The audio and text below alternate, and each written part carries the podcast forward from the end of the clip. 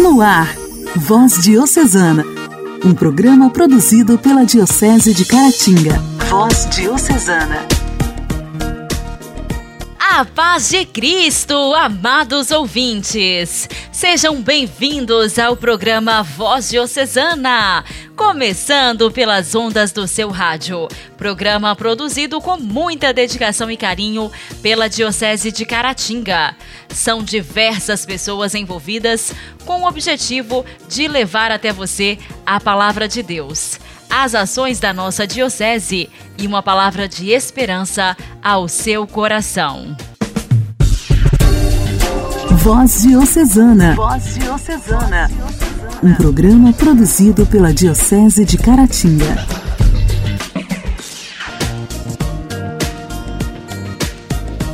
Hoje, dia 1 de dezembro, é o dia de Santo Elígio, que nasceu em Limoges, no ano de 588. De nobre família, exerceu várias profissões e chegou a bispo. Elígio, também conhecido pelo nome de Eloy, que em Paris tinha trabalhado como aprendiz junto com o superintendente de confecções de moedas reais, empenhou-se tanto e com tamanha honestidade que, com o precioso metal, ouro, que lhe foi fornecido para fazer um trono para o rei Clotário II, ele fez dois tronos. Isso valeu-lhe a promoção de diretor da Casa da Moeda e ourives do rei. Ainda existem muitas moedas assinadas por Elígio, e sabe-se que, em determinada altura, também cunhou moedas em Marsella. No tempo de Dagoberto II, filho e sucessor, filho e sucessor de Clotário II, Elígio foi um dos conselheiros mais influentes do rei. Disse que os enviados dos príncipes estrangeiros se avistavam previamente com ele, antes de serem recebidos oficialmente pelo soberano. Era diplomata hábil e por mais de uma vez conseguiu evitar a guerra. Gozava de tanta confiança junto do rei que não só se permitia fazer-lhe reparos sobre a indumentária descuidada, mas também sobre sua vida privada, que, como se sabe, deixava ainda mais a desejar. O tempo que sobrava a este homem da corte, dos seus negócios e orações, de acudir aos pobres, remir cativos ou libertar escravos, empregava-o em honrar com a sua arte as relíquias dos santos. Atribuem a ele os relicários feitos para São Germano de Paris, São Piá, Santo Severino, São Martinho, Santa Comba e Santa Genoveva. Disse que ele também decorou com trabalhos de ourivesaria o túmulo de São Diniz. Além disso, fundou mosteiros. Em 639, morto o rei, demitiu-se de todos os cargos para entrar na vida eclesiástica. Tendo sido ordenado sacerdote por Deodato, bispo de Mans. Foi sagrado bispo em Rouen no dia 14 de maio de 641 e ocupou desde então a sé episcopal de Noyon. Foi grande organizador, apóstolo cheio de zelo, sabedoria e bondade. A sua atividade irradiou para a Holanda e até, segundo se conta, para a Suécia e Dinamarca. Faleceu no ano de 659, aos 71 anos de idade. Santo Elígio, rogai por nós. A alegria do Evangelho. O Evangelho. O Evangelho. Oração, leitura e reflexão. Alegria do Evangelho. O Evangelho de hoje será proclamado e refletido por irmã Ued Cássia, do Instituto das Irmãs Servas de Maria.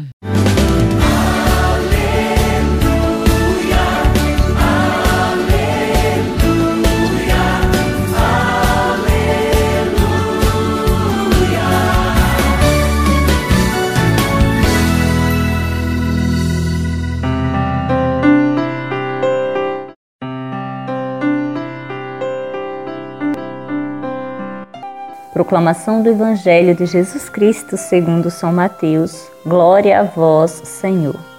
Saindo daí, Jesus foi para a margem do mar da Galileia, subiu a montanha e sentou-se.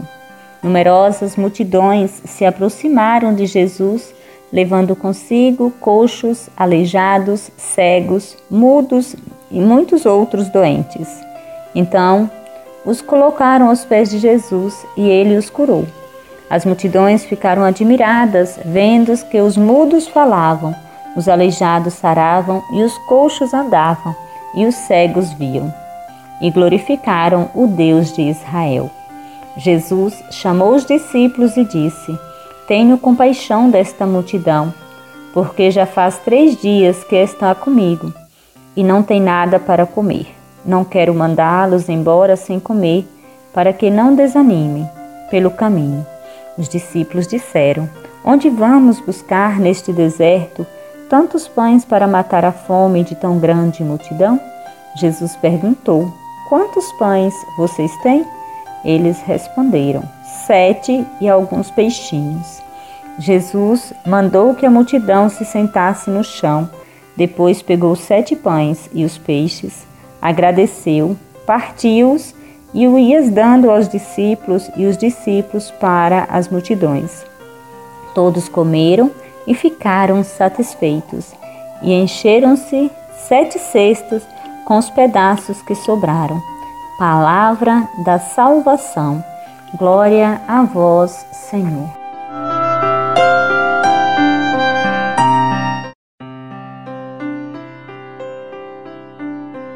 Meus irmãos e irmãs, a liturgia de hoje, nesta primeira semana do Advento, Jesus pergunta para os discípulos e hoje para cada um de nós: o que já temos nas mãos? Assim como estava atento a todas as necessidades das multidões que o acompanhavam, Jesus hoje também está vigilante para perceber as nossas carências.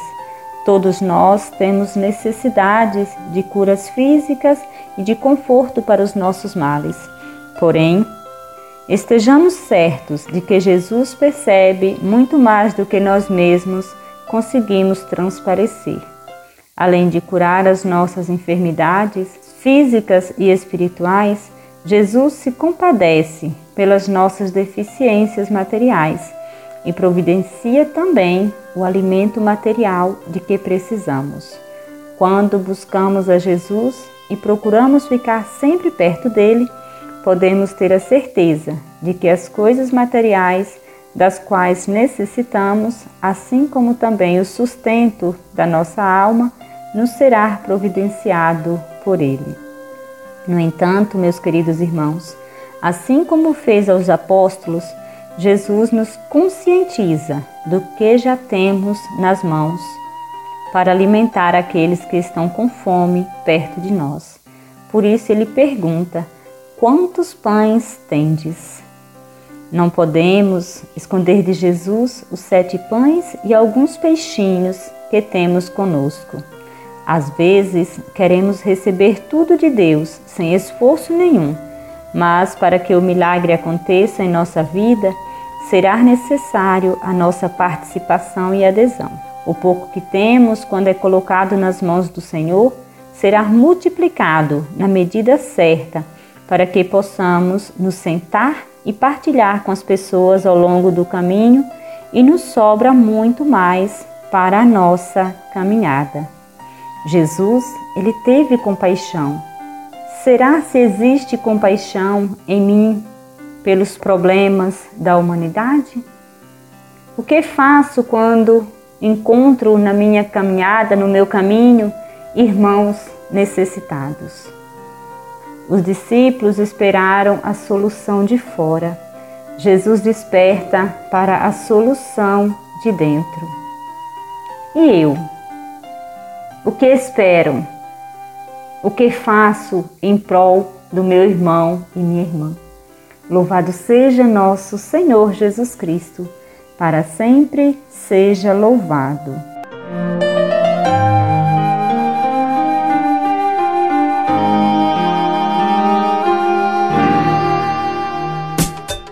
Diálogo Cristão. Temas atuais à luz da fé. Diálogo Cristão. Diálogo Mais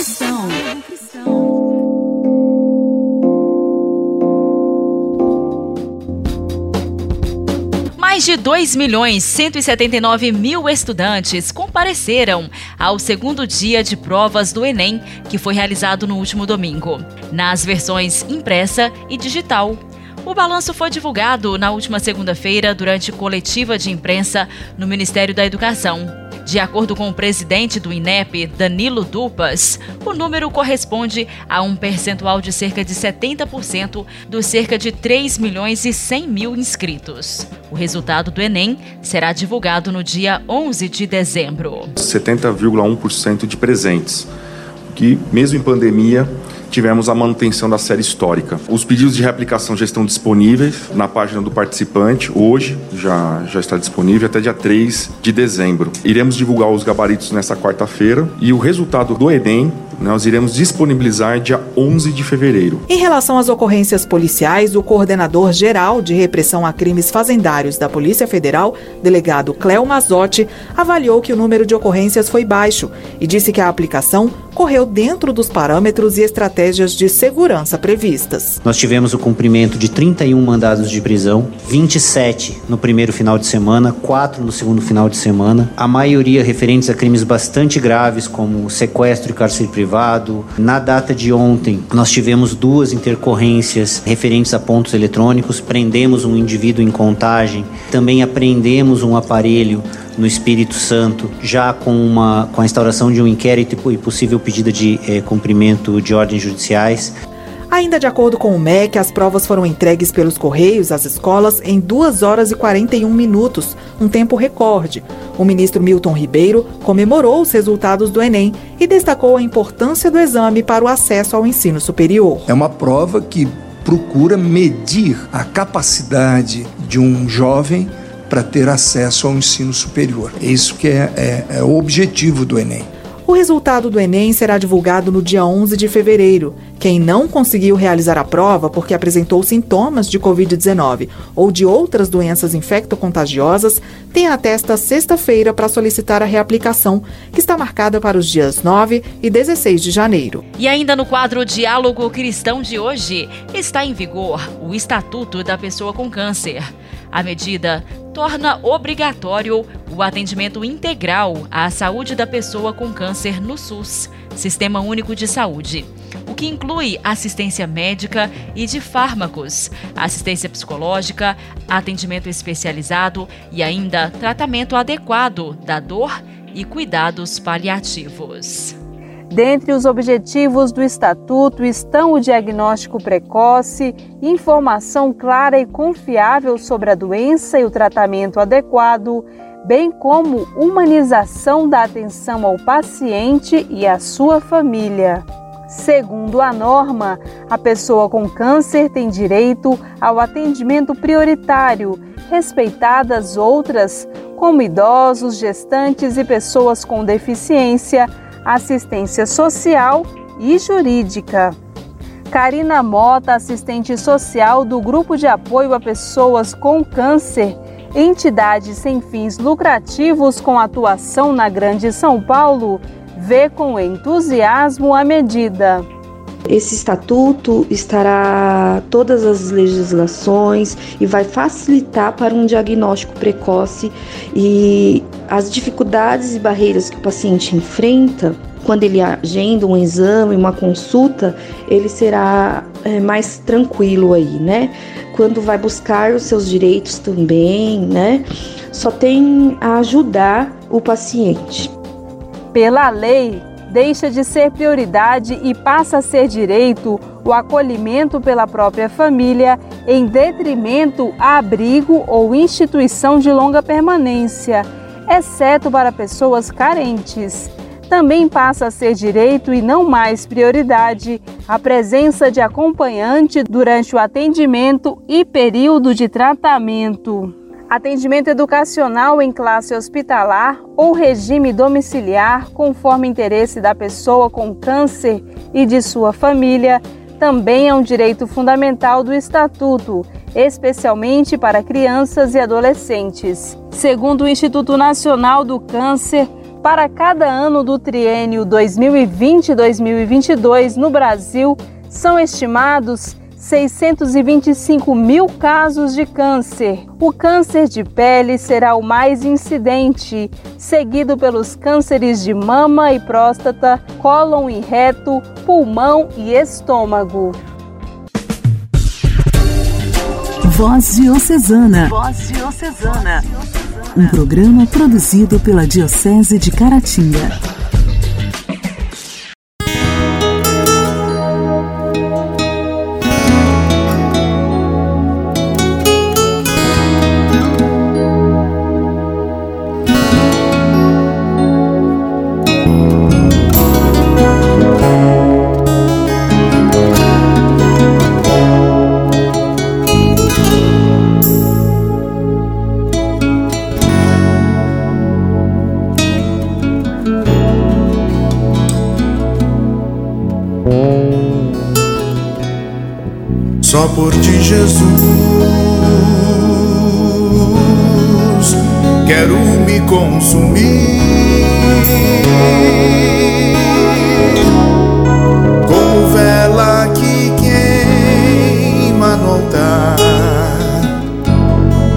Consumir de amor.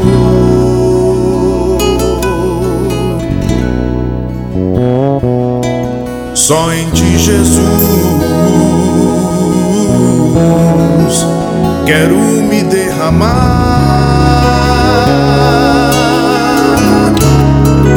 como o rio se entrega ao mar, me derramar amor.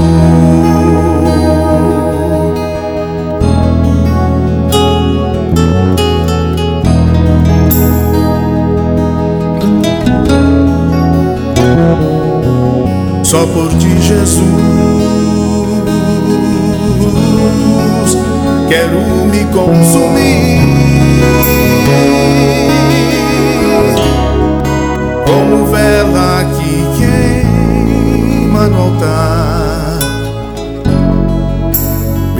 consumir de amor.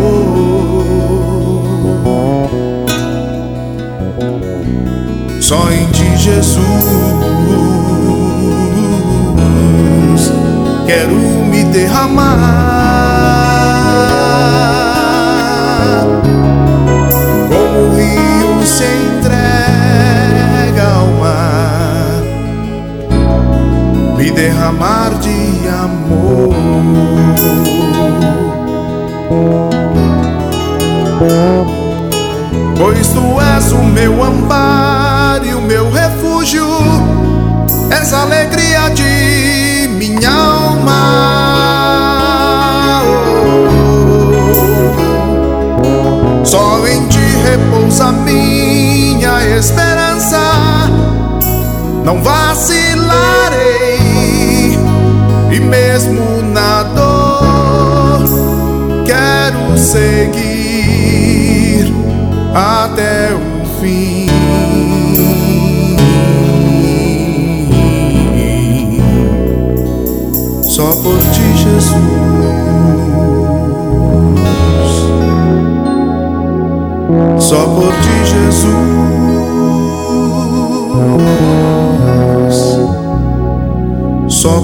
Jesus.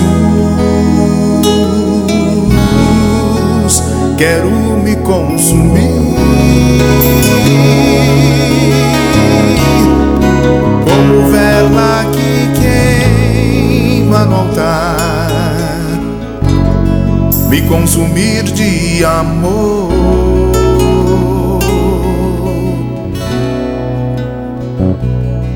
Só em ti, Jesus,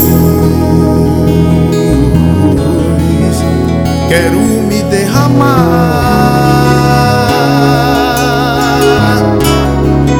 Como o rio se entrega ao mar, me derramar de amor.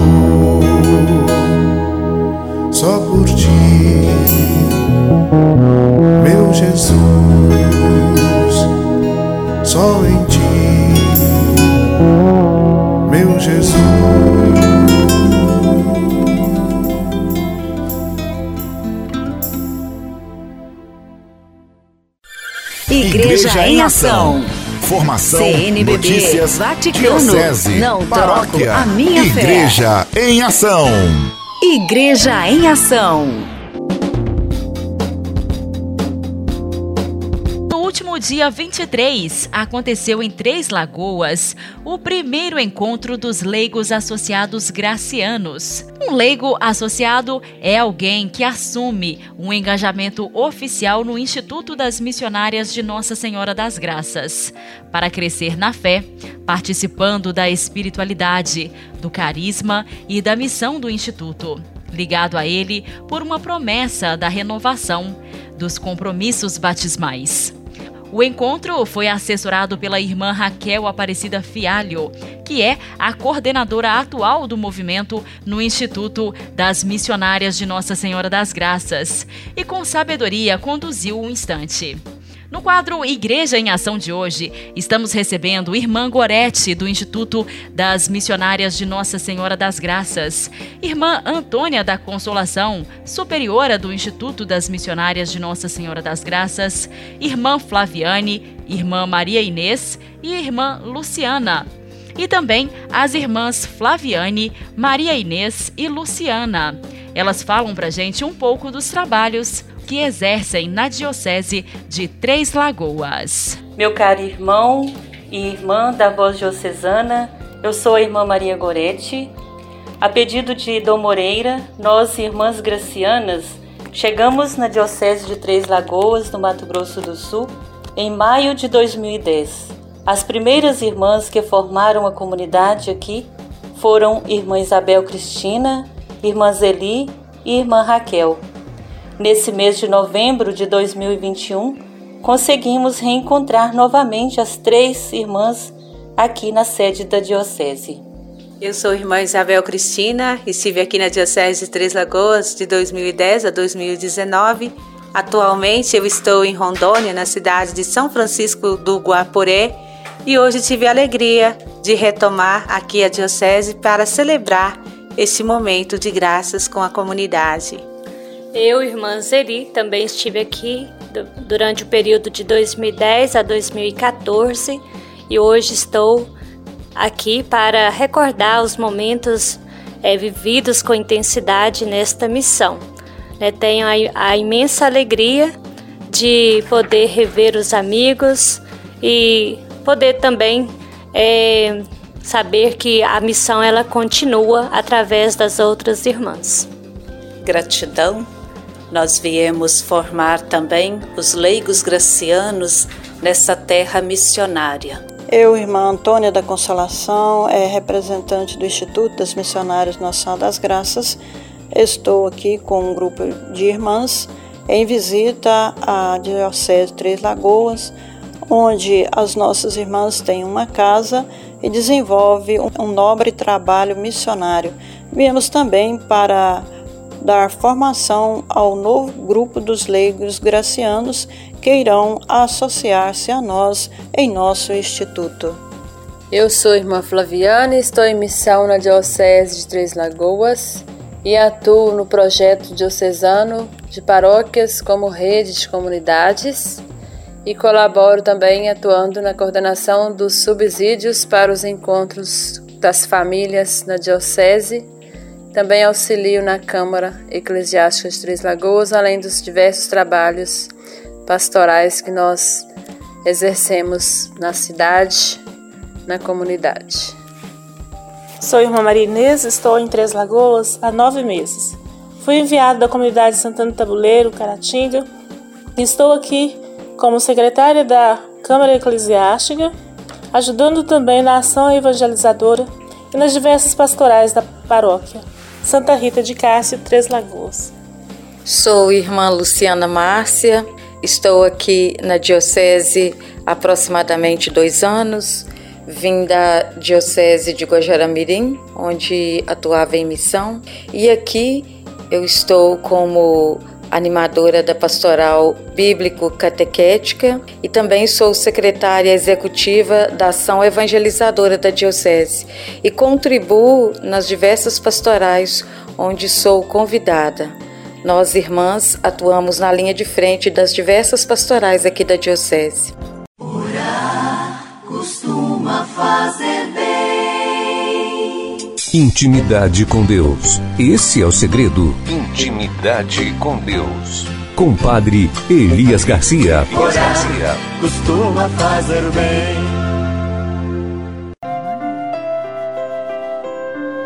Olá, irmãos e irmãs. Continuemos a meditar sobre a vida espiritual para crescermos espiritualmente na nossa comunhão com Deus e com os irmãos.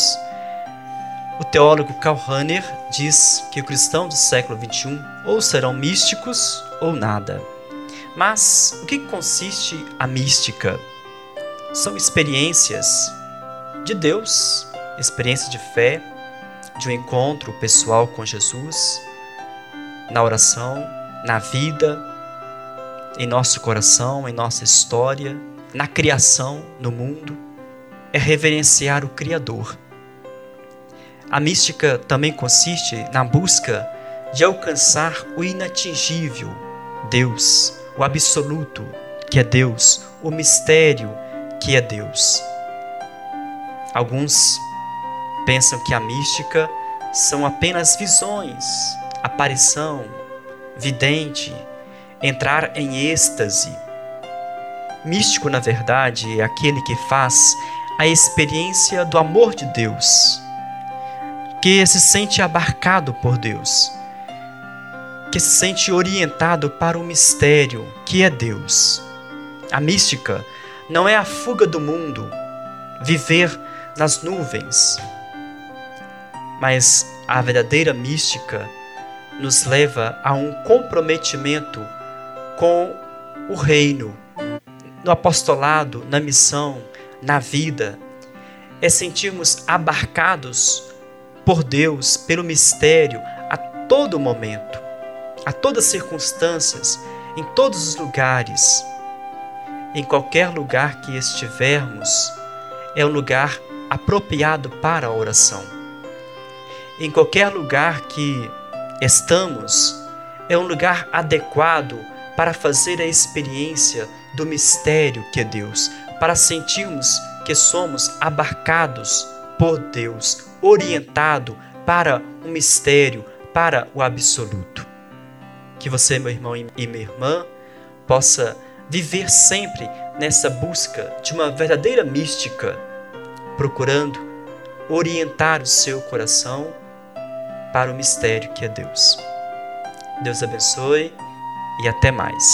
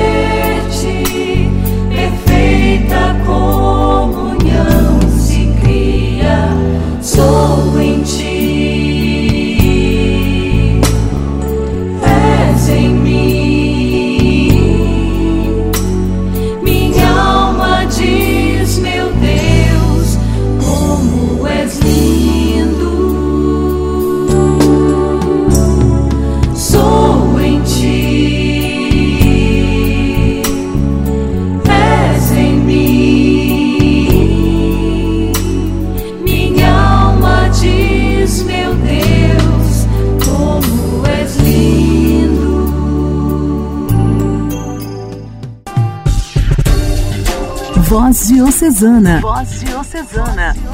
Um programa produzido pela Diocese de Caratinga. Meus amigos, o programa desta quarta-feira está terminando. Eu agradeço muito a audiência de cada um de vocês. Com a permissão de Deus, amanhã estaremos de volta, no mesmo horário, aqui pela sua rádio preferida. Eu conto com a sua audiência. Desejo para vocês uma quarta-feira abençoada. Que Deus esteja sempre presente no seu coração e que você saiba que Ele está no controle de tudo e que tudo o que o seu coração deseja já está sendo preparado por Ele. Amém. Fiquem com Deus. Até amanhã. Você ouviu Voz Diocesana, um programa da Diocese de Caratinga. Voz Diocesana.